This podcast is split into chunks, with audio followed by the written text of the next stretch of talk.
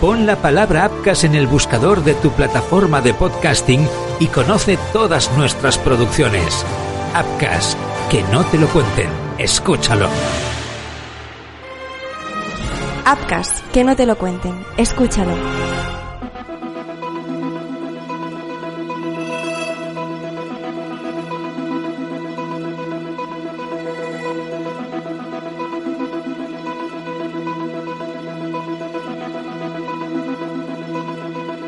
Era un 1 de junio cualquiera. La Tierra completaba ese día la mitad de su trayecto alrededor del Sol. 2012 quedaba ya tan cerca como 2010. Era miércoles y el verano ya se hacía notar en la localidad de Albalat del Taronchers, en Valencia. Para la alicantina María Luisa Rech Nolasco, aquel día sería el último. Jamás se lo pudo imaginar. Nadie, ni siquiera su familia, podía explicarse qué había pasado. Todo se derrumbaría de repente y solo quedaría el recuerdo, la imagen de aquel fuego que pondría punto y final a 59 años de vida. Este es también el relato de una injusticia, una historia de suspense que ojalá algún día encuentre su final. Hola, mi nombre es Mark Truco Bienvenidos a Crímenes Ibéricos, el podcast donde van a parar los casos más negros de la historia de España.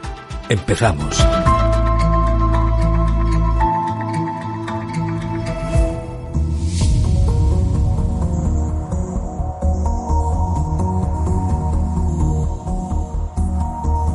María Luisa residía en la urbanización Corral Blanco de Albalat.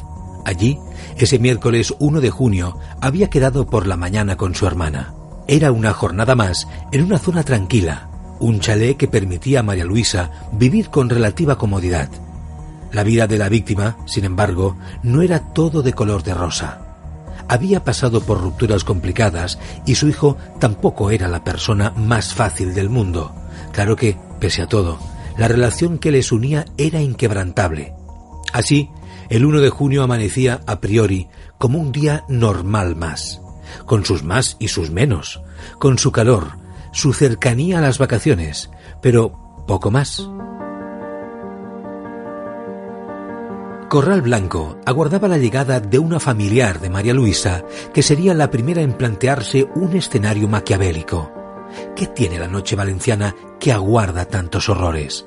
En Crímenes Ibéricos hemos conocido ya varios casos acontecidos en la comunidad que continúan sin resolverse.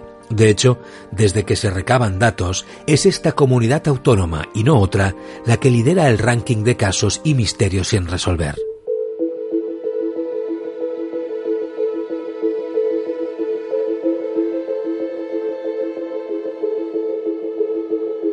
Este tampoco sería uno fácil, pero vayamos por partes.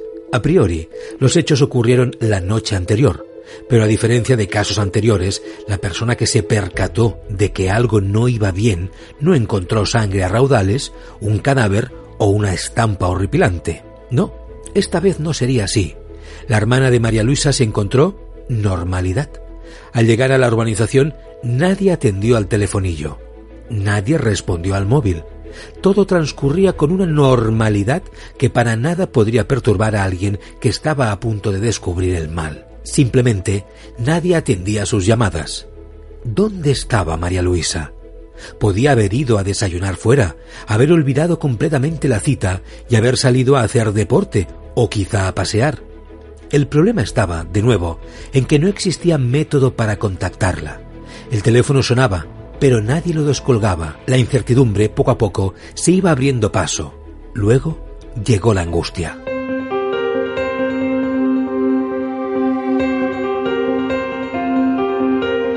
Pero lo que más desconcertó a la hermana de María Luisa fue encontrar que el coche de su familiar estaba en la finca con las llaves puestas. Era el primer dato perturbador que hacía presagiar que algo no estaba como debería. Tampoco daba buenas vibraciones el olor que se desprendía por el ambiente, como si el bosque se hubiera incendiado por la noche, como si un fuego se hubiese apagado apenas unas horas atrás. Tras un breve paseo, otro descubrimiento. Esta vez mucho más aterrador. El trastero de la urbanización Corral Blanco estaba totalmente calcinado. algo muy extraño estaba ocurriendo. Los peores pensamientos cada vez llegaban con más fuerza y más frecuencia a la cabeza de la hermana de María Luisa. Sin más, decidió llamar a la policía. Si su hermana no podía dar respuesta y la evidencia no disipaba las dudas sobre un posible crimen, lo mejor era poner el caso en manos de las autoridades. Parecía una decisión sensata, quizá la mejor que puede hacer una persona en una situación tan dura como aquella. Al llegar a aquella casa de Albalat del Staronchers, la policía investigó la zona. Empezaron, como era normal, por la zona que más suspicacias levantaba. Aquella zona efectivamente se había incendiado muy recientemente. Era prácticamente el único hecho objetivo que se podía hallar en aquel momento y no era difícil adivinar que podría guardar alguna relación con la ausencia inesperada de María Luisa. Pero la primera batida no encontró ninguna prueba relevante. Allí no había ningún cadáver, ni gota de sangre, ni prueba de ADN, ni nada que hiciera pensar que se había cometido un asesinato.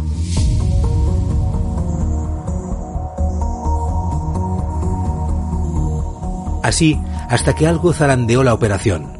Fue un descubrimiento que lo puso todo manos arriba. No fue fácil, en absoluto, pero de repente alguien encontró lo que parecía ser un hueso. Correspondía a un cuerpo humano y según los forenses era del homóplato. Era un paso importante para encontrar respuestas, aunque también un primer acercamiento a una verdad que la familia Rech Nolasco quizá no quería conocer. Poco a poco, los agentes allí desplazados llegaron a más conclusiones.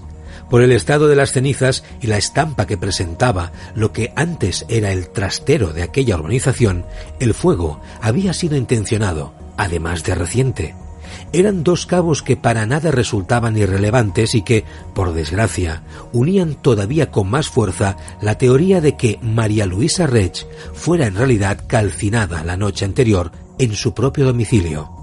Pero, ¿y por qué el homóplato? ¿Cuál era el motivo para dejar precisamente ese hueso a la vista? ¿Por qué desapareció el resto? Dos respuestas. La primera la planteó una teoría. La segunda la facilitó el tiempo. Efectivamente, solo se había encontrado aquel homóplato, por ahora. Con el paso de las horas y los días, fueron apareciendo más restos. Un día se encontraron cuatro cachos de vértebras, otro un fragmento del cráneo, y así hasta llegar a 17 pequeños trozos del mismo. También aparecieron partes de la escápula, y todas las pruebas de ADN coincidían en una misma persona, María Luisa Rech. Ella y solo ella había fallecido allí aquella noche. Jamás otra víctima. Por tanto, aquel homóplato no se había dejado de forma voluntaria. En realidad, era un despiste, un trozo que él o los asesinos no atinaron a ver al recoger de forma minuciosa todo rastro de su atrocidad. Y si no lo hicieron, fue porque, según la teoría con la que trabajaba la policía, la muerte había sido de noche. Crímenes Ibéricos es mucho más. Hazte fan y apoya nuestro canal de iVoox y escucha más allá de las narraciones del caso. Cada mes te ofrecemos análisis del caso para reflexionar y preguntarnos el porqué de los casos que te contamos. Solo para tus oídos si eres fan y apoyas el canal. Contenidos especiales, entrevistas. Súmate al equipo de Crímenes Ibéricos.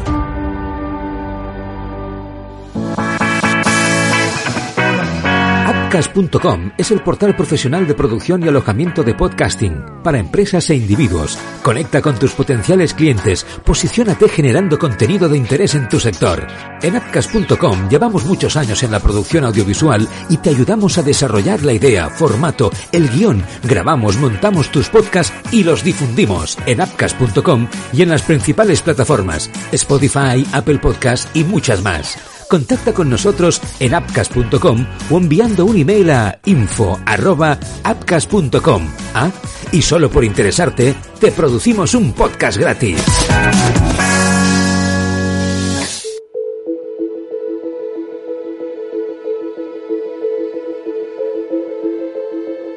De nuevo en la oscuridad. Esta vez, sin embargo, el fuego podía ser demasiado contraste tanto que podía levantar sospechas, pero para la policía no era el fuego lo que había acabado con la vida de María Luisa. Antes había sido asesinada, descuartizada y posteriormente calcinada. Todo ello llevaba a una conclusión. Probablemente no había sido una muerte accidental.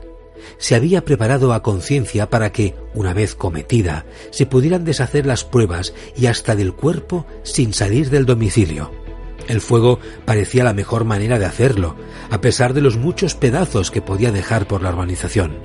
Por tanto, era mejor concentrar la hoguera en un mismo escenario, el trastero.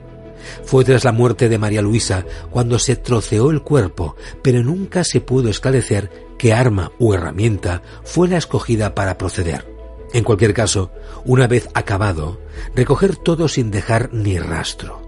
Pero fue el propio momento del día en el que escogieron hacerlo, esto es, la madrugada, la intimidadora oscuridad que ofrece la noche, lo que no les permitió ver esos trozos que sirvieron para identificar a María Luisa.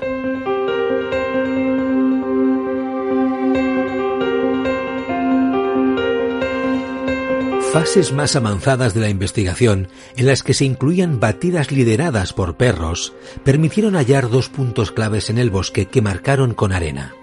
Pero jamás se encontró nada más del cuerpo de María Luisa. Todo cuanto quedaba de ella estaba en aquel trastero. Había sido un asesinato tan frío como calculado, tan preparado como despiadado. A pesar de ello, la búsqueda jamás decaería. Pasaron los meses y se siguió explorando la zona, de nuevo, sin éxito, a pesar de que encontrar el cuerpo de un ser querido en la familia Rech era importante, tanto más lo era dar caza a los autores de aquel asesinato, y la policía no tardó en ponerse a ello. Pero el caso no se presentaba fácil. No había huellas, ni pruebas de ADN, ni testigos visuales. Esto último era complicado en una urbanización tan discreta, la posibilidad de que el asesinato fuera un crimen perfecto flotaba de nuevo en el ambiente, aunque el Departamento de Homicidios de la Guardia Civil trabajó a destajo para poder establecer una versión que permitiera conocer quién había cometido tal asesinato.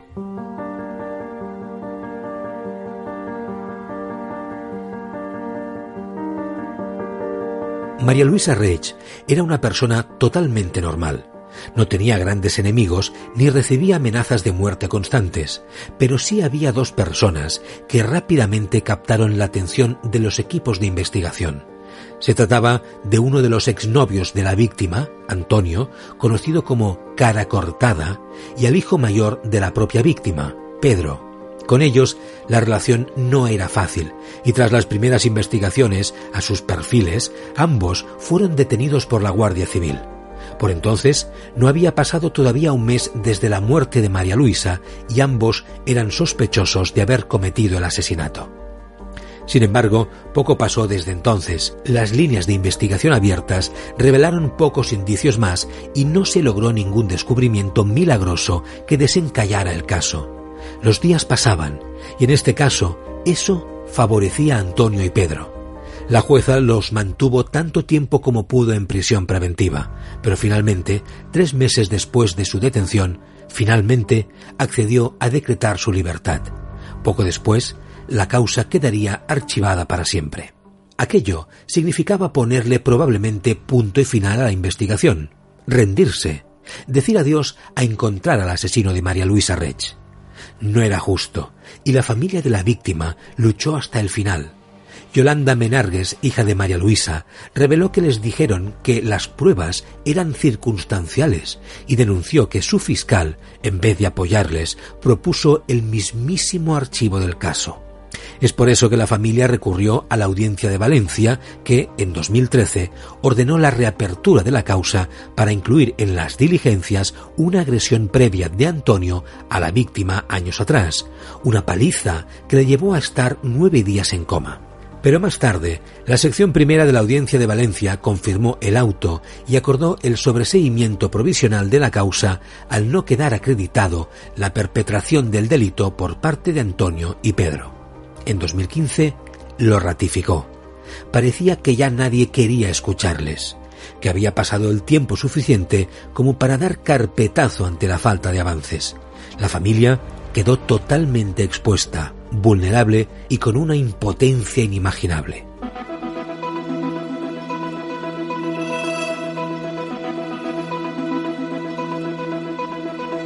La realidad es que el caso se había revisado de arriba abajo. Se habían recolectado muchísimos huesos sin poder encontrar huellas o ADN en ellos, ni en el trastero, ni siquiera restos biológicos de la víctima en objetos materiales de los sospechosos. Se revisaron literalmente hasta las pulseras y las alfombrillas de su coche, pero no dieron con nada, tampoco con el arma utilizada. Es verdad que se llegó a intervenir la motosierra de Pedro, hijo de María Luisa, pero tras ser inspeccionada por el Servicio de Criminalística de la Guardia Civil, no se halló ningún indicio o vestigio que la relacionase con el crimen investigado. La otra vía eran las escuchas telefónicas, muchas veces las grandes desatascadoras de casos tan complicados como este, pero la Guardia Civil no pudo captar ningún dato relevante para la investigación. Tampoco en ninguno de los cinco vehículos que intervinieron y de los cuales uno parecía bastante probable que hubiera sido utilizado para transportar el cadáver. Pero resultó otra pista falsa.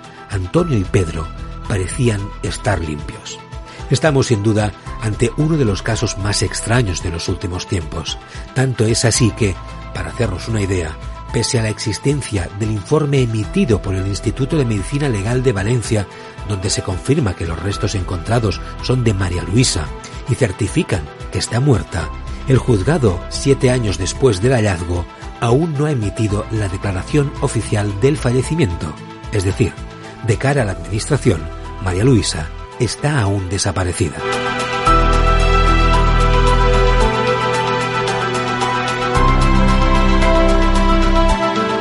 A día de hoy, la familia Rech sigue inmersa en un laberinto de preguntas sin respuestas, un dolor insoportable para el que esperan encontrar remedio en el futuro. Ya se sabe, la esperanza es lo último que se pierde. Pero casos como estos son los que estremecen de verdad, los que dejan a alguien desprovisto de fe. La búsqueda continúa.